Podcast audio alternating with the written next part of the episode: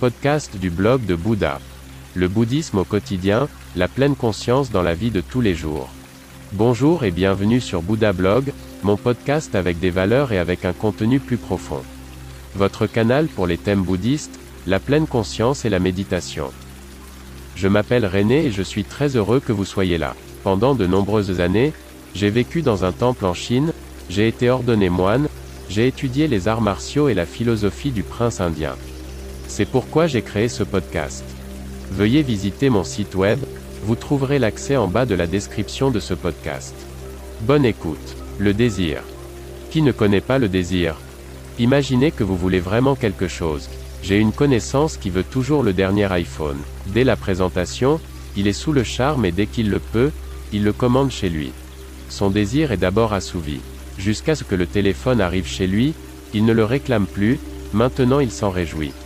Il sait qu'il possède désormais un iPhone, il n'a plus besoin de le désirer. Mais qu'en est-il de ce désir, de ce sentiment? D'où vient-il? Et que se passe-t-il lorsque je possède l'objet? Où va le désir? Le désir doit finalement naître d'une manière ou d'une autre. Pourquoi veut-il exactement ce téléphone et pas un autre?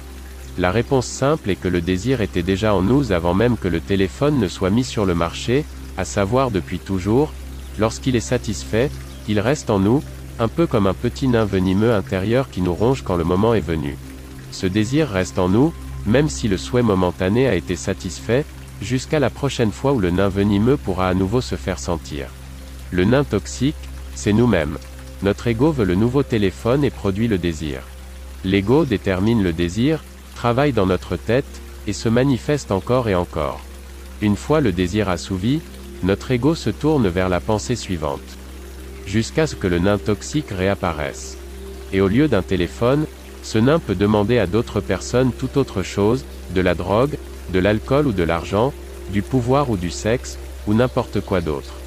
Nous devrions donc nous demander d'où vient ce désir particulier et jusqu'où nous pouvons le supporter. Réfléchis une fois avant de donner, deux fois avant d'accepter, et mille fois avant de demander.